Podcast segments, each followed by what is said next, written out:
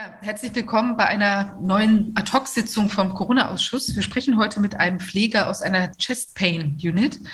Da bin ich mal wirklich sehr gespannt, ähm, was es da zu berichten gibt, unmittelbar von der Front des, wie will man sagen, Pandemiegeschehens der Geimpften oder Ungeimpften oder der sonst wie Erkrankten. Wir sprechen mit der betreffenden Person ähm, sozusagen anonym, weil das da im Moment nicht möglich ist, äh, herauszukommen. Aber gleichwohl unglaublich wichtig, möchte ich auch andere animieren, wer immer was zu berichten hat, bitte sich an uns wenden, weil es sehr, sehr wichtig ist, dass wir erfahren, wie es von innen ausschaut in den Krankenhäusern im Moment. Ja, toll, dass Sie bei uns sein können. Wie schaut es denn bei Ihnen aus? Ja, guten Tag erstmal. Hallo, schön, dass ich da sein darf. Ähm, ja, wie Sie schon sagten, ich arbeite auf einer Testpin-Unit schon bereits knapp sechs Jahre, würde ich sagen. Und ähm, ja, warum melde ich mich? Weil mit Beginn dieser Impfkampagne, würde ich jetzt mal sagen, oder dieser Pandemie, halt sehr viele Ungereimtheiten, naja, passieren, die ich jetzt mal gerne kommunizieren möchte. Also es wurde ja ganz zu Beginn immer dieser Pandemie behauptet, dass die Krankenhäuser, also ganz zu Beginn möchte ich nochmal betonen, 2020. Mhm. Genau, dass ähm, ja auch so viel zu tun sei. Und ich muss ganz ehrlich sagen, 2020 war wahrscheinlich die arbeitsärmste Zeit, die ich hatte. Also es war wirklich, pff, wir hatten die Station stellenweise 24 Stunden komplett ohne Patienten. Also es war nicht ein einziger Patient da. Das war schon ganz kurios und ähm, hat mich natürlich auch ein bisschen skeptisch gemacht. Und jetzt mit Beginn dieser Impfkampagne sieht das Bild schon etwas anders aus. Wir haben Zulauf immer mehr Patienten ähm, von unspezifischen Herzrhythmusstörungen, Herzinfarkten, Lungenarterienembolien und ganz prominent ist die sogenannte Myokarditis. Habt ihr bestimmt schon mal gehört, ja. diese Herzmuskelentzündung, die ja auch, ähm, naja, ein ziemlich schreckliches Krankheitsbild ist, möchte ich mal sagen. Und die nimmt halt zu, besonders bei den jungen Erwachsenen, bei den 18-, 20-Jährigen. Ja, und was besorgniserregend ist, dass diese Fälle einfach ähm, nicht dokumentiert werden. Also natürlich wird es im Rahmen der Diagnostik dokumentiert, aber es wird halt kein Zusammenhang zur Impfung hergestellt. Ich habe auch kürzlich erst einen Fall gehabt, ähm, den kann ich mal hier benennen. Das ist ein relativ junger Mensch gewesen. Ich glaube, ich schaue gerade nach, ich möchte nämlich nicht lügen. Ähm, Baujahr 67, also noch gar nicht so alt ist zu uns gekommen mit massivsten, ähm, massivster Luftnot. Und es zeichnete sich dann auch sehr schnell das Bild eines Perikardergusses ab, also dieser Herzbeutel, da war dann ähm, Flüssigkeit drinne aufgrund einer bestehenden Myokarditis. Und dieser Patient musste auch notfallmäßig in einem sogenannten Herzkatheterlabor auch punktiert werden. Also das Perikard musste wirklich richtig punktiert werden und über ein halber Liter Flüssigkeit musste aus diesem Perikard abgezogen werden. Also das war ein ganz katastrophales Bild und das ja auch im klaren Zusammenhang mit, ähm, ja, mit dieser Impfung, weil dieser Patient wurde, glaube ich, drei Wochen vorher geimpft. Es wurde allerdings niemals hinterfragt und auch niemals in Erwägung gezogen. Mhm. Ich habe es angesprochen. Ähm, naja, ich bin da äh, auf nicht sonderlich viel Interesse gestoßen. Ich habe dann diesen Patienten selber diesen roten Handbrief ausgehändigt, damit er halt diesen Fall auch selber diesem Paul-Ehrlich-Institut melden kann.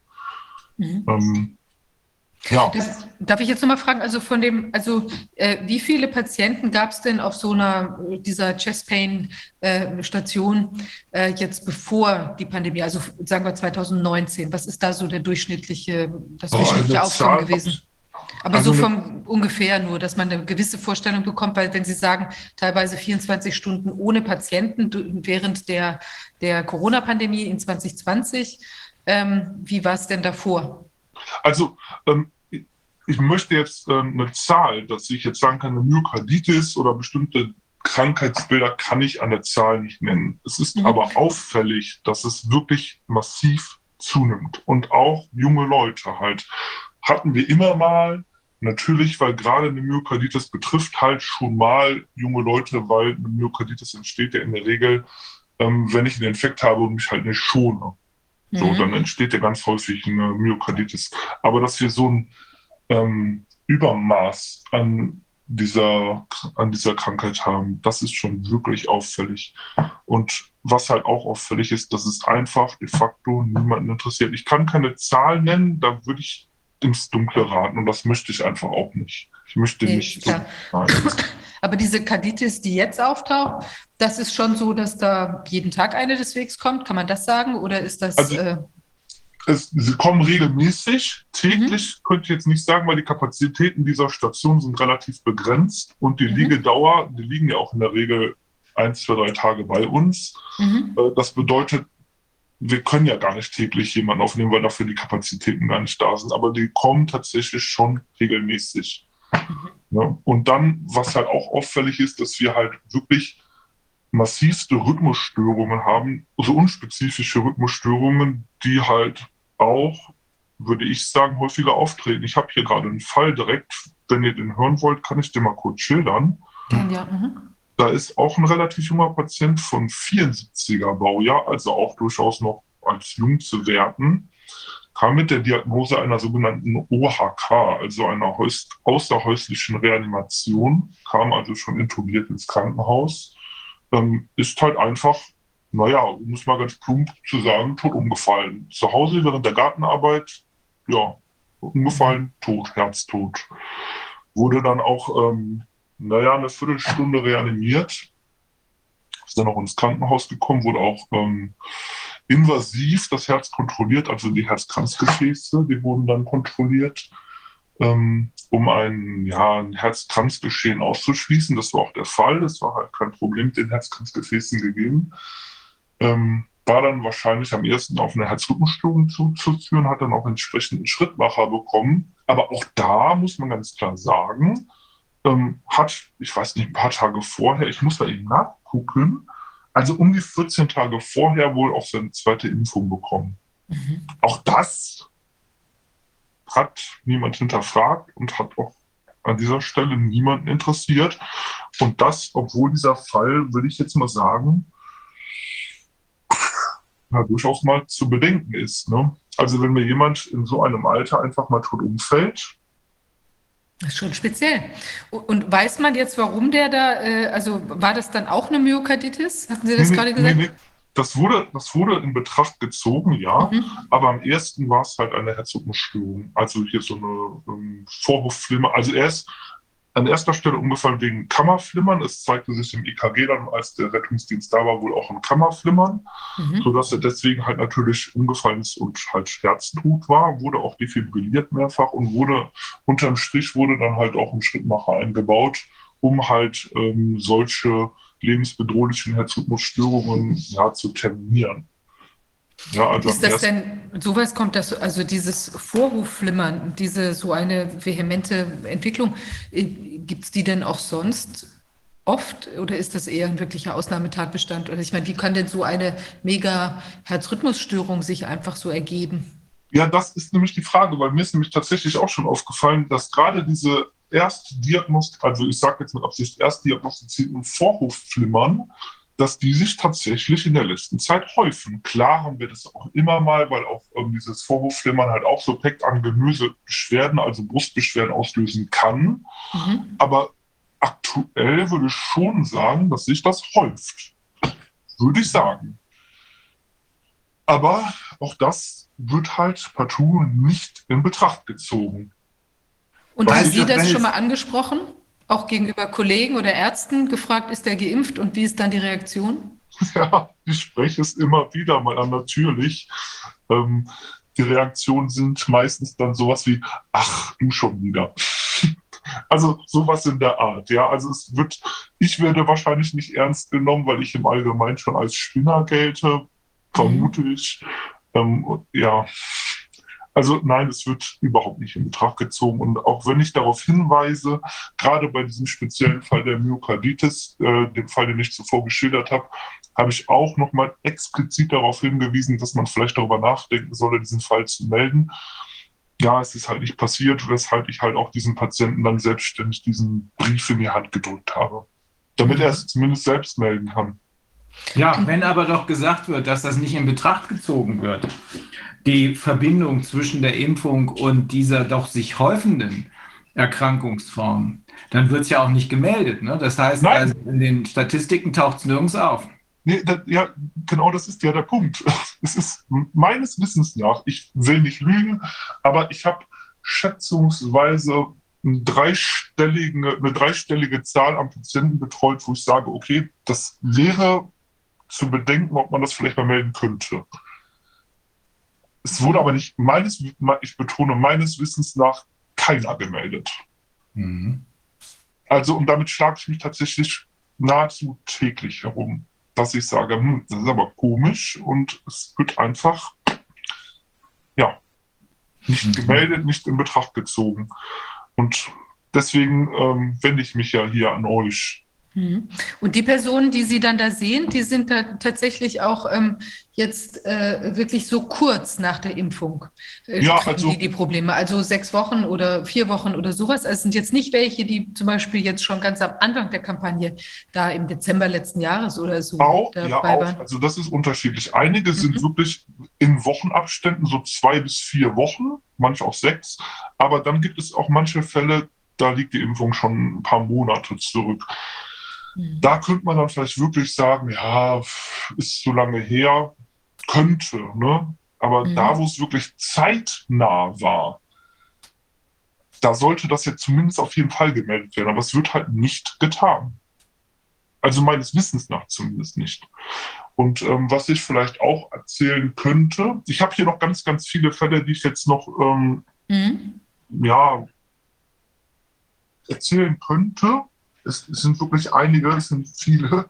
Ich habe aber auch ein paar sehr ähm, interessante Fälle aus meinem, wenn es interessant ist, aus dem persönlichen Kreis. Also ich habe halt auch einen Freund von mir, dessen Vater ist kurz nach der Impfung wirklich verstorben. Mhm. Also wie, wie lange? Ein Tag nach der Impfung ist er verstorben, war ein junger, äh, junger Mann, um die 50 oder was kerngesund. Ich kannte den Vater auch, weil ich ihn selber mal besucht hatte, zusammen mit meinem Kumpel. Ja, und der ist einfach halt einen Tag oder zwei Tage nach der Impfung tot umgefallen. Und auch da meines Wissens nach nicht gemeldet, nicht nachgegangen, nicht obduziert, überhaupt nicht näher diagnostiziert. Also Hast du jemanden, der versucht hat äh, zu erkennen, woran ist er gestorben? Was ist denn das? Was war denn dann die Todesursache? Plötzlich ja, Kindstod, nur ein bisschen spät oder wie? Also das müsste ich tatsächlich selber nochmal äh, meinen, Kumpel, äh, Kumpel fragen, was die da hereingeschrieben haben als Todesursache. Das kann ich jetzt gerade nicht kommunizieren, aber es wurde auf jeden Fall nicht in äh, Verbindung mit der Info gebracht. Das definitiv nicht. Und solche und ähnliche Fälle, die habe ich tatsächlich auch aus meinem näheren Bekanntenkreis mehrere. Das ist wirklich nicht nur Impfschäden, sondern ja, dass man von Exitus spricht, ne? das Tod. Krass. Also ich glaube, fünfmal Zahl sind es. Mhm. Wahnsinn. Und diese, diese Betroffenen selber, äußern die sich denn, sagen die, Mensch, jetzt habe ich mich impfen lassen, kann das damit irgendwie zusammenhängen und werden dann abgebügelt? Oder ist das es, für die so auch, kann gar nichts null, wenn man es erwähnt, sagen die verrückt, geht gar nicht? Oder es so? ist gemischt, es ist gemischt. Also mhm. die, die junge, gerade die jüngeren Leute, will ich jetzt mal sagen, so die so mhm. um die 20, 30 sind, die werden schon skeptisch. Der Herr hier mit diesem ähm, Erguss mit dem Perikarderguss und der Myokarditis, der war schon ein bisschen skeptisch. Erst recht, als ich äh, diesen Menschen da diesen roten Handbrief in die Hand gegeben habe und gezeigt habe, dass es durchaus eine Nebenwirkung sein kann. Das ist ja auch so dokumentiert. Mhm. Da wurde er natürlich schon skeptisch und ja, hat dann auch seine Impfentscheidung, glaube ich, sehr schnell bereut.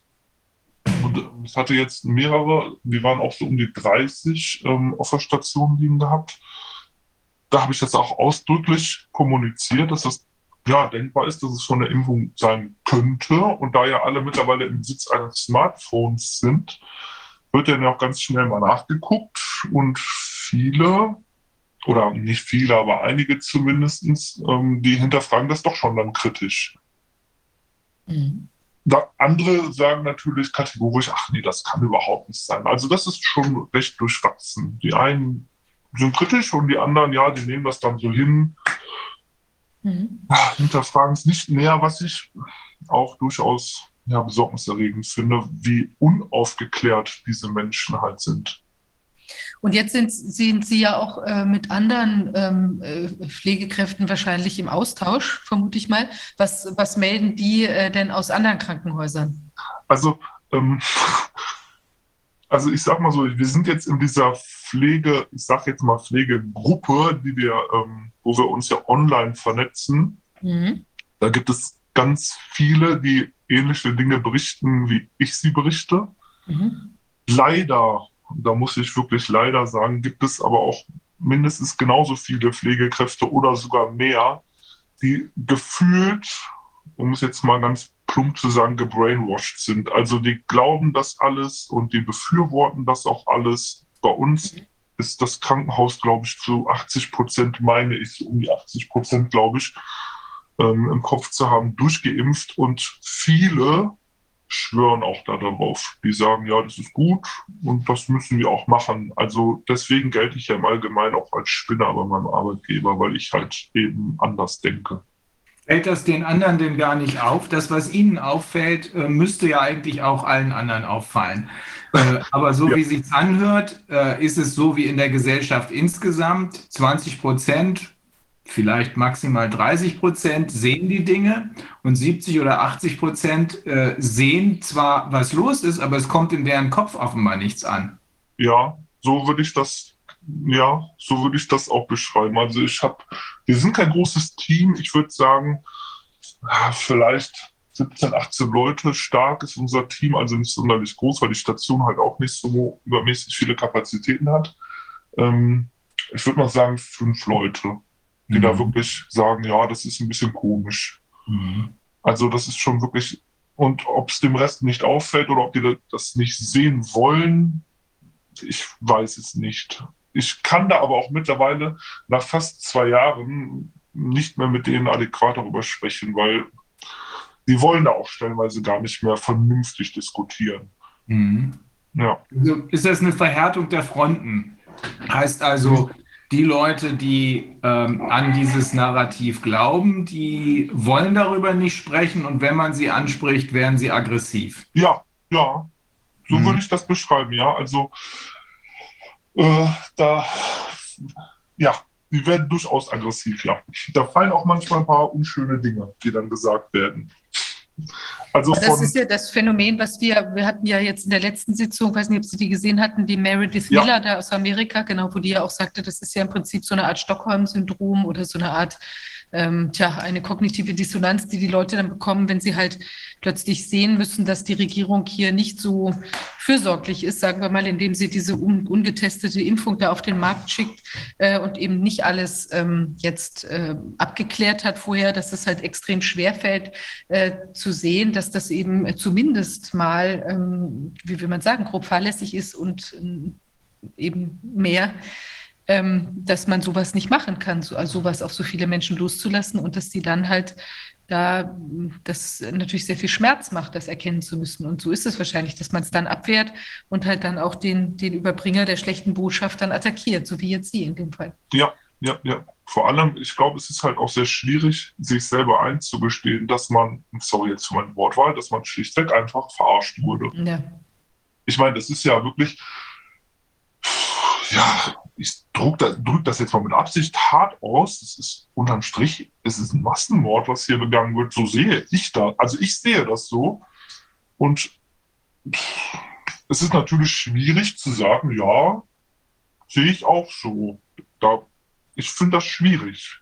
Wahrscheinlich ist es das Problem auch. Vielleicht und die kognitive Dissonanz, das sind wahrscheinlich alles Dinge, die. Ähm, ja. ja, ja. Also nichts zu tun ist das Schlimmste dabei. Also zu ja. erkennen, was los ist und dann nichts zu tun, das geht ja nicht. Also erkennt man lieber gar nicht erst, was los ist, da muss man nichts tun, sondern dann sieht man eben weiterhin äh, eine Menge Leute sehr krank werden und eine Menge Leute sterben, aber versucht den Zusammenhang zwischen der sogenannten Impfung und diesen Konsequenzen zu ignorieren. Ja, genau.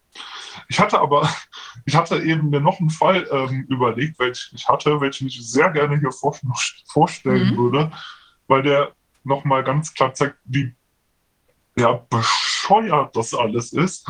Ähm, wenn ihr Interesse habt, schilder ich das. Auf jeden Fall gern. Mhm. Also hier ähm, in der Nachbarschaft hatten wir einen Fall eines Herzinfarktes. Dieser Mensch, der ist dann mit dem Rettungsdienst zu, zu uns auf die Station gekommen zeigte sich tatsächlich auch ein Herzinfarkt, also wurde invasiv im Rahmen einer Herzkatheteruntersuchung bestätigt, war allerdings so ein komplexer Befund, dass das ein Bypass-Befund war. Also sprich, da musste man wirklich mal die Brust aufmachen und da mal ein paar Bypässe operativ reinsetzen, was wir aber bei uns im Krankenhaus nicht machen. Das bedeutet, dieser Mensch musste notfallmäßig verlegt werden zu einer speziellen Herzthoraxchirurgie. So.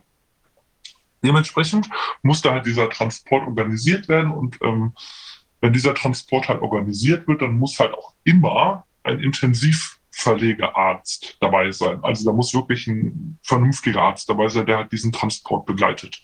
So, dieser Patient hatte natürlich im Rahmen seiner Grunderkrankung beziehungsweise der akuten Erkrankung ähm, natürlich Luftnot, dem ging es natürlich nicht gut. Ich meine, es ist ja logisch, wenn ich so einen schweren äh, Befund habe.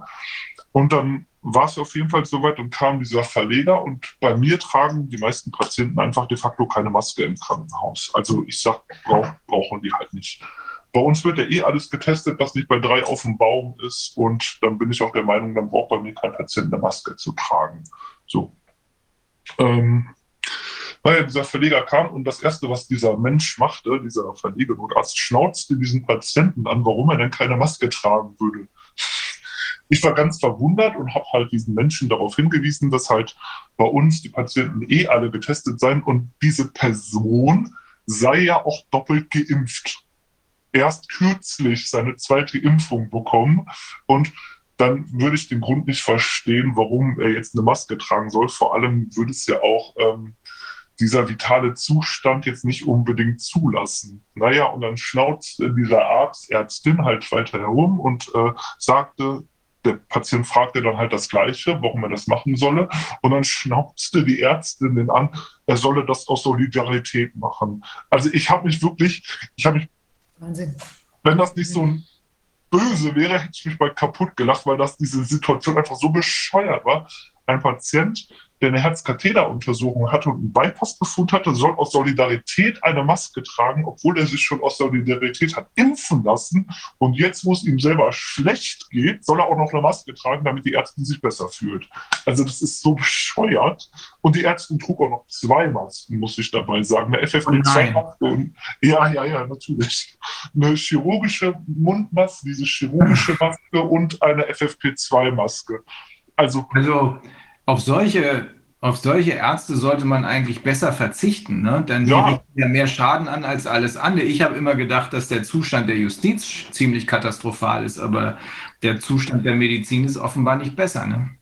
Es ist wirklich, es ist, um es wirklich beim Namen zu nennen, unter aller Sau. Ja. Also es ist wirklich unter aller Sau. Ich hatte aber ähm, noch einen äh, spannenden Fall. Ähm, aus, auch aus der Nachbarschaft, ein Kerl in meinem Alter, also ich bin ja jetzt nicht alt, ich bin noch keine 40 und ähm, dieser Herr war 38 oder ist 38, Gott sei Dank ist er nicht über die Wupper gegangen, ähm, hat auch zwei Tage nach der Johnson Johnson Impfung einen fulminanten Herzinfarkt gehabt. Also ich muss jetzt, um es wirklich auch ähm, komplett zu erzählen, muss ich auch erwähnen, er hat natürlich ein breites Risikoprofil gehabt, ob es jetzt Diabetes, Bluthochdruck, Cholesterin, Rauchen und ein bisschen Drogen waren. Okay, da war von allem etwas dabei, aber ihm ging es immer weitestgehend gut. Er war immer arbeitsfähig, er hat sich viel bewegt und zwei Tage halt nach der Impfung ja einen massiven Herzinfarkt und das war ein ähm, Befund, ein Coronarbefund, wie die Ärzte geschildert haben, das hätten die bei einem vielleicht 90-Jährigen erwartet, aber nicht bei einem, der noch keine 40 ist. Unglaublich. Ich meine, es ist eine Hausnummer, sowas zu hören. Ne? Also dieser Herr war 38, beziehungsweise ist 38, ja, und hat einen Befund, wie die Ärzte das geschildert haben, wie sie es bei einem noch nicht gesehen haben. Ne? Ist wirklich also, Wahnsinn, also was das alles da möglicherweise im Körper anrichtet. Ja, also es gibt ja auch diese Untersuchungen, wo ja sich äh, daran zeigt, dass eben diese ganze, dieser DNA-Prozess äh, da so gestört wird, dass es ja auch quasi zu Alterungsprozessen kommt. Das ist ja, ja das würde ja zu dem passen, was Sie, was Sie sagen, was man eben sonst vielleicht nur bei ganz alten Leuten sieht. Ja, genau, diese Reparatur habe ich auch jetzt vor kurzem überflogen, aber muss ich fairerweise sagen, überflogen, dass dieser Reparaturmechanismus mhm. äh, zerstört wird. Ja, ja, das habe ich auch gelesen ja, man weiß ja selber noch nicht so genau, was da alles kaputt gemacht wird, zerstört wird oder verändert wird oder eben auch nicht. Das weiß man halt nicht. Ne? Nee, es ist echt irrsinnig. Und sagen Sie mal, wie ist es denn gegenüber den Ungeimpften? Also wenn jetzt ja. jemand da reinkommt, der explizit erkennbar ist als Ungeimpfter und nicht jetzt wegdefiniert, mhm. beziehungsweise da gibt es ja auch die schönen äh, 14 Tage nach der Impfung oder wenn man dann Symptome hat, ist man doch plötzlich wieder ungeimpft oder sowas, ja. der ganze Kram. Aber wenn wir jetzt mal auf einen ernsthaft nicht geimpften äh, ja. gucken. Wie ist denn das? Da habe ich nämlich jetzt aus anderen Krankenhäusern, aus einem, also über einen Bekannten, äh, das ist, äh, kann ich jetzt so erzählen, aber es ist quasi eine, eine also veritable Quelle, wo es dann auch so ist, dass die, ähm, die wohl auch teilweise unterschiedliche Behandlungen sogar angedient bekommen. Also das ist ganz erstaunlich. Also wo man also, sich dann in dem Krankenhaus, nur ganz kurz, da war es so, ja. dass man sich um das Leben einer 90-Jährigen, also die geimpft war und auch mit Corona-Symptomen, sich also wirklich gerade zu überschlagen hat, die zu retten. Und dann gab es Geimpfte, also Ungeimpfte auf der Station, die eben auch schwer krank waren und die wurden ähm, irgendwie, also es war wirklich so, es schien wie so, also in dem, in der konkreten Situation, wie so ein bisschen zwei Klassen Klassenpatienten zu sein. Also haben Sie sowas auch beobachtet? Ist das nee. jetzt ein Einzelfall? Nee, nee, nee. Also mhm. das kann ich gar nicht befürworten. Also das mhm. kann ich nicht bestätigen. Das ist bei das meinem Arbeitgeber ja. auf gar keinen Fall mhm. so. Also definitiv nicht, ob da ähm, die Patienten geimpft sind oder nicht. Wie gesagt, es wird ja bei mir auf Station anamistisch eh kaum erfasst. Es mhm. läuft ja meistens über die ähm, zentrale Notaufnahme, wo es ja mehr oder weniger sicher erfasst wird. Ähm, bei uns es spielt sowohl als auch keine Rolle. Und das ist halt irgendwie schön, aber irgendwie auch nicht, weil diese Fälle, die dann halt äh, durchaus ein Impfschaden sein könnten, halt eben ja nicht bedacht werden. Aber es wird halt keiner irgendwie vernachlässigt ähm, oder eben besser behandelt als, also gibt es nicht. Ich habe von diversen Fällen auch schon gehört, mhm. da ist ja jetzt auch durch die Medien ein ganz besonderer Fall durchgegangen, ja, dass ein Patient irgendwie auf dem Boden lag, auf einer Matratze mhm. und da irgendwie vor sich hingesiegt ist. Ähm, davon habe ich auch gehört und auch den Fall auch gesehen im Rahmen eines Videos, aber das sind Videos, die, weiß ich nicht, da fehlen mir die Worte zu. Das ist mehr als nur erschreckend und sowas haben wir meines Wissens nach überhaupt gar nicht. Okay, Gott sei Dank. Und ist es denn, ähm, können Sie jetzt noch sagen, von, was denken Sie denn von der Prozentzahl derjenigen, die da jetzt geimpft sind und bei Ihnen auftauchen oder die ungeimpft sind? Ist es denn so, dass Sie da, Sie haben, weiß nicht, ob Sie da einen Überblick überhaupt haben, wer von denen jetzt geimpft ist oder nicht? Konnten Sie da mal so eine kleine, also jetzt nur mal vielleicht überschlägig für sich so eruieren? Sind das jetzt überwiegend Geimpfte, die da sind und mit diesen Problemen auftauchen oder ist das, hält sich das die Waage? Also, bei uns ist der Großteil der Patienten Prozent will ich nicht sagen. Ich kann aber eins mit Sicherheit sagen, der Großteil, um sogar wahrscheinlich zu sagen, fast alle sind mhm. in der Zwischenzeit geimpft.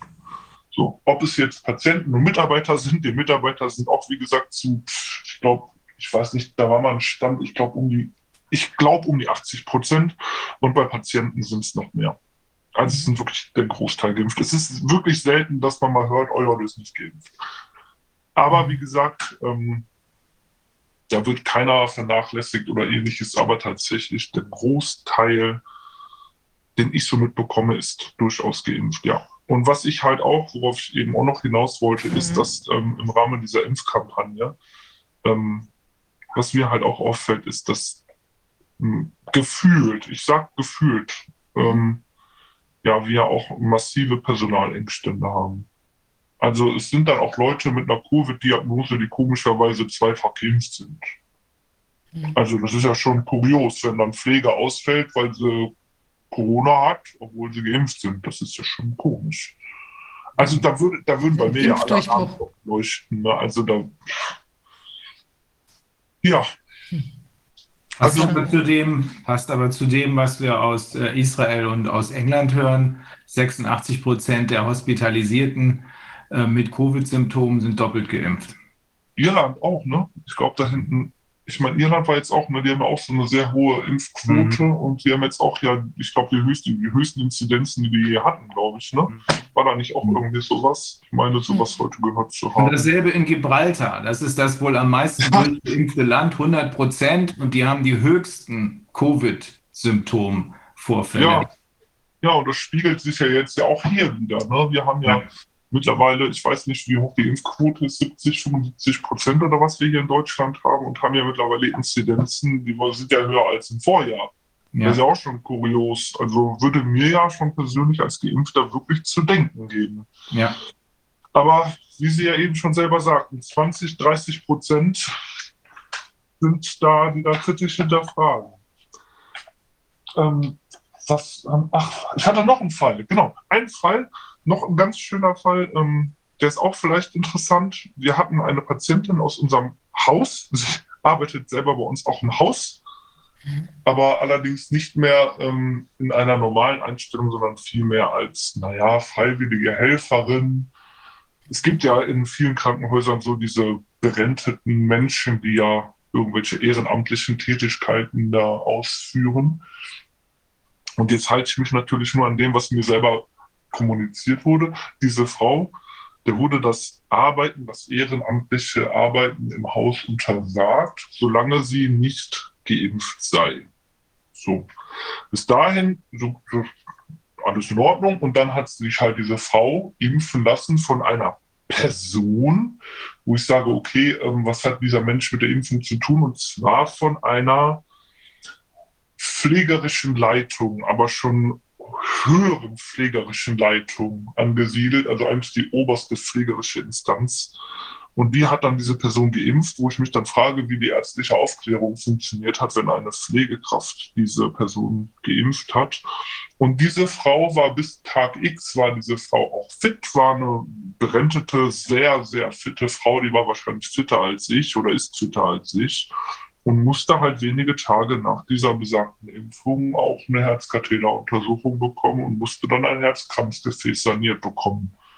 Hatte wohl nur ein bisschen Bluthochdruck in der Anamnese, aber ansonsten ging es der Frau immer sehr, sehr gut. Und das ist dann auch so ein Fall, wo ich mir denke, okay, da stimmt ja vorne und hinten gar nichts an diesem Fall. Und ähm, auch das wurde halt niemals in irgendeiner Art und Weise in Betracht gezogen oder in einen kausalen Zusammenhang mit dieser Impfung gebracht. Was ich wirklich, wirklich bedenklich finde.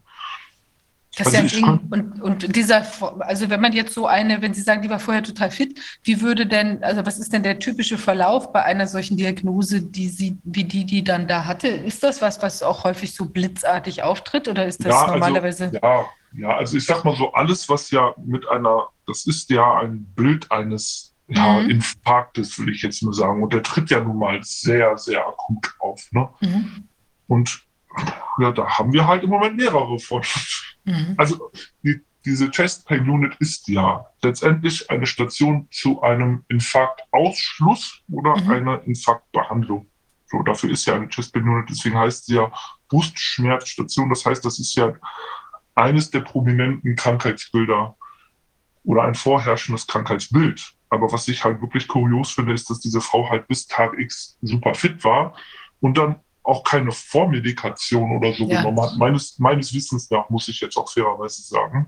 Und diese Frau bestätigte mir halt auch, dass es ihr immer gut ging. Und wenn dann eine solche Frau, die in einem wirklich, ich würde schon sportlichen Zustand beschreiben, mit ihrem Alter, Anfang 70 war sie, aber wirklich topfit, ich habe noch nie so eine fitte, hochbetagte Frau gesehen, noch nie. Ähm, ja, und wenn die dann auf einmal sowas hat, das ist schon bedenklich. Durchaus. Ja, ja, also auch keine, keine Risikofaktoren, kein Rauchen, kein gar nichts, wirklich immer gesund ernährt, viel Sport gemacht, topfit und ja, dann sowas. Das finde ich wirklich komisch. Also diese Liste von, von, von Fällen, die reißt ja wirklich nicht ab. Mhm. Also wirklich, ich habe, das war eben nicht übertrieben, wenn ich von einer dreistelligen Zahl spreche, mhm. wovon nicht ein einziger gemeldet wurde oder meines Wissens nach nicht gemeldet wurde. Ähm, ich könnte wahrscheinlich noch bis morgen weiter erzählen. Und es wird wenn, Sie das, wenn Sie das mit Ihren Kollegen besprechen, mhm. also haben, Sie haben, nehme ich mal an, jetzt auch jedenfalls durch die Vernetzung Kontakt zu ähm, äh, Berufskollegen aus anderen Krankenhäusern, aus anderen ja. Regionen in Deutschland. Ne? Mhm. Äh, berichten die das ähnlich oder sagen die, nee, sowas gibt es doch gar nicht? Die, also da berichten einige ziemlich identisches. Also ich mhm. habe auch schon versucht, ähm, diese Person dazu anzuhalten, auch diese Fälle mal für sich anonym zu dokumentieren und das also einfach mal, dass es verbreitet wird, weil da arbeiten ja auch wirklich Leute aus komplett anderen Bereichen wie ähm, Neurologien oder aus maximal versorgenden Krankenhäusern, die nochmal andere Krankheitsbilder haben, wo sich halt thrombotische Geschehen abzeichnen, wie zum Beispiel Schlaganfälle oder, oder, oder. Ne? Und die berichten halt auch, dass diese Faszialsparesen und Schlaganfälle, dass die halt wirklich zunehmen und halt auch bei tendenziell auch jüngeren Leuten. Und das ist auch da ja, missachtet wird, keiner Beachtung geschenkt wird, beziehungsweise halt nicht gemeldet wird. Mhm. Ja, das ist ein grundsätzliches Problem, anscheinend. Sehr böse. Ja, ja, ja, also ich glaube, diese paar Zahlen, die halt dem Paul-Ehrlich-Institut gemeldet werden, da wurde ja schon mal, ich glaube auch im Ausschuss mal so eine Prognose abgegeben, dass es vielleicht ein bis zehn Prozent sind. Also ja ich glaube, dass sich das tatsächlich in einem einstelligen Bereich ansiedelt. Das mhm. würde ich tatsächlich auch vermuten. Mhm. Ja. Also wenn von 300 Fällen, äh, die Sie, äh, von denen Sie Kenntnis haben, nach Ihrer Kenntnis kein einziger gemeldet wurde. Eieiei. Ja, ja, also ich weiß, es, es sind viele, ja. Und meines Wissens nach keiner gemeldet. Ich habe ja auch viele, viele Dinge schon gesammelt. Mhm. Ja. Und auch schon naja, weitergegeben. Ja, ich verstehe das nicht. Ich verstehe das überhaupt nicht. Mhm. Ich weiß auch nicht, was man, wie man das ändern kann. Da muss einfach mal ähm, ja, Kontakt zu irgendwelchen Leitungspositionen vielleicht mal aufgenommen werden.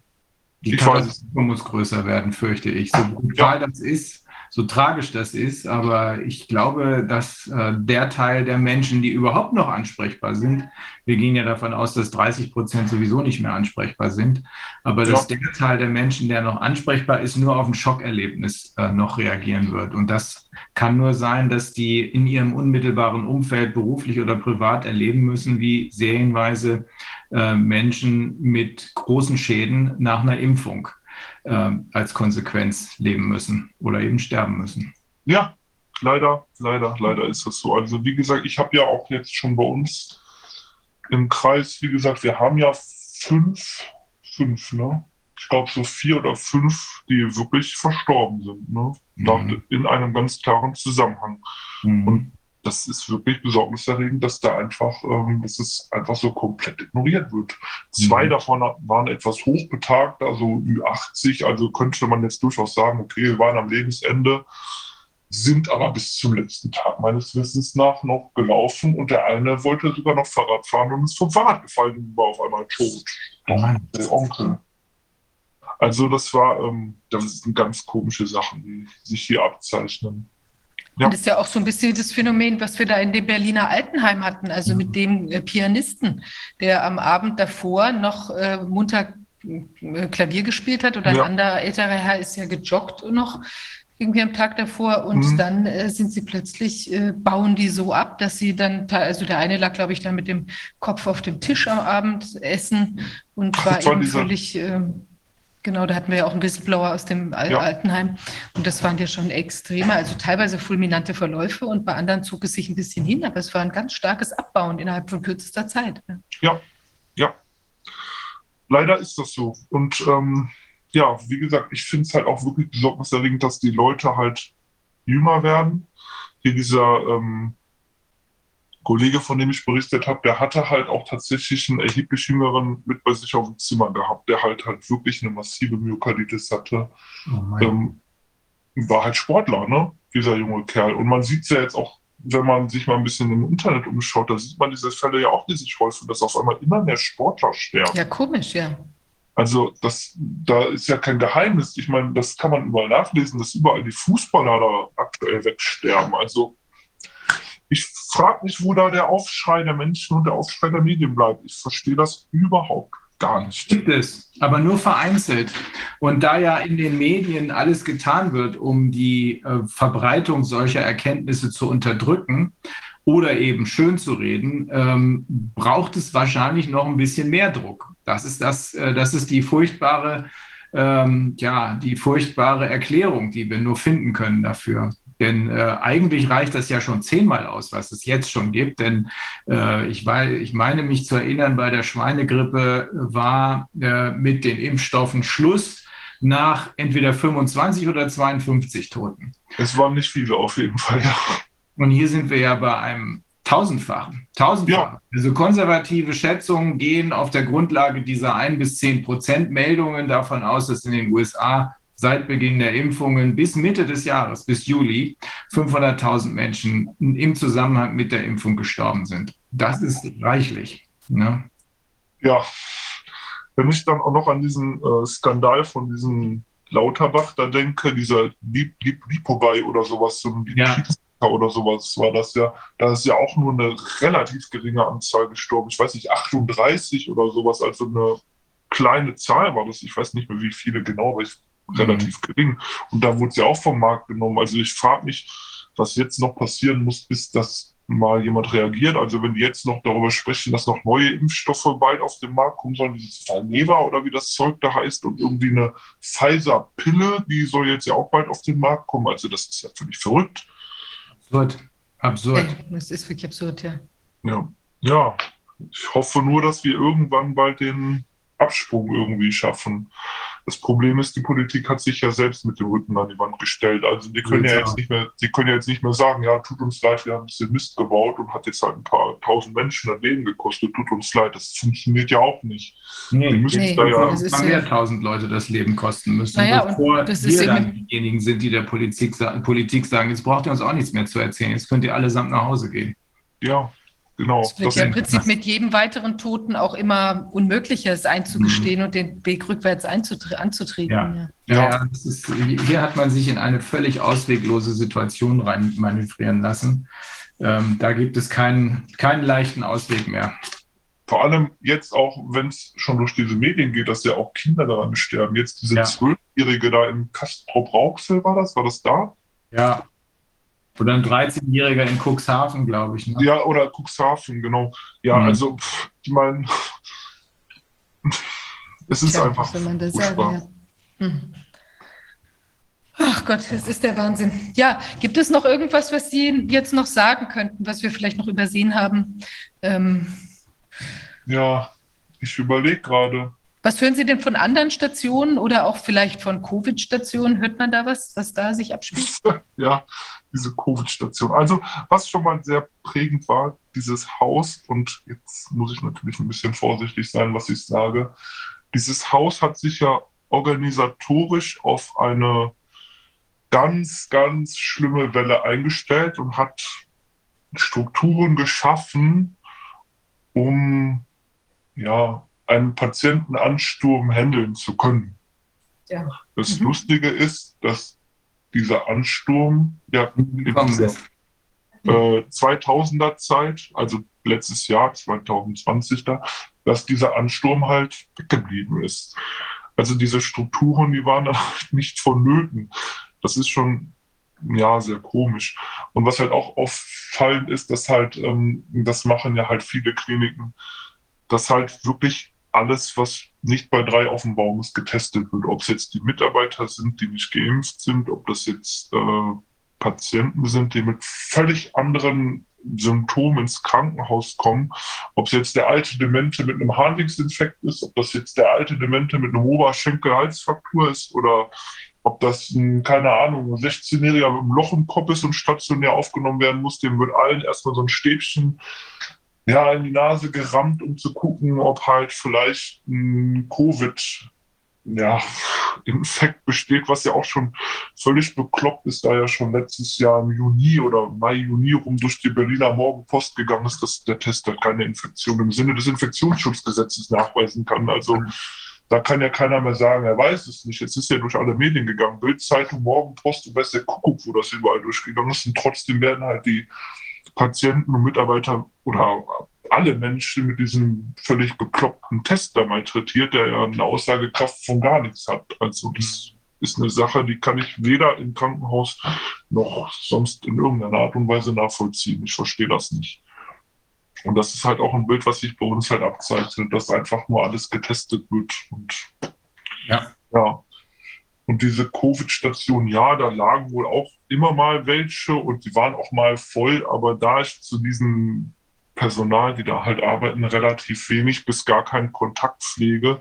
Kann ich da jetzt nicht sagen, ob diese Menschen da symptomatisch erkrankt waren oder eben nicht. Das kann ich halt nicht sagen, ob das jetzt sich nur auf einen negat äh, beziehungsweise positiven Test begrenzt hat oder nicht. Das weiß ich halt nicht. Das kann ich nicht bestätigen. Ja, es kann ja sehr gut sein, dass wir da einen positiven Test haben, aber völlig andere Erkrankungssymptome. Ja, ja, weil, das ist ja das Ding dass äh, jeder, der nicht bei drei auf dem Baum war, nach einem positiven Test als Covid-Toter, wenn er dann gestorben ist, gewertet wurde.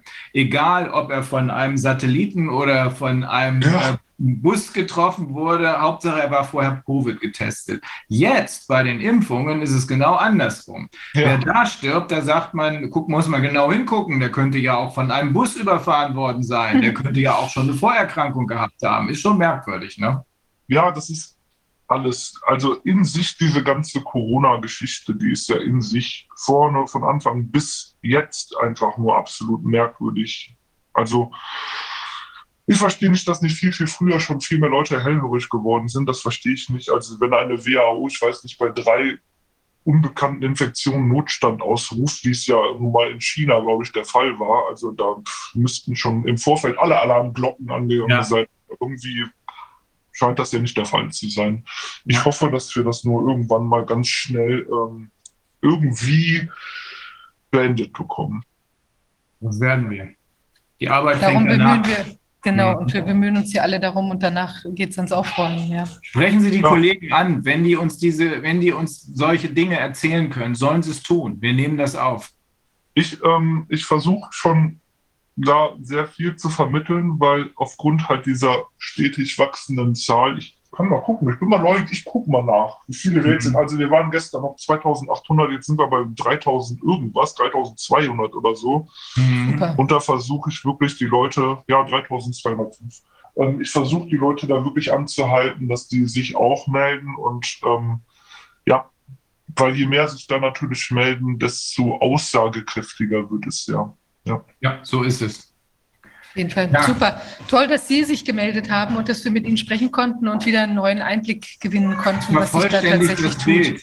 Es ist extrem wichtig, ja. dass diese Fakten, dass wir so viele dieser Fakten wie möglich bekommen. Aus den ganzen Puzzleteilchen ergibt sich am Ende ein vollständiges Bild.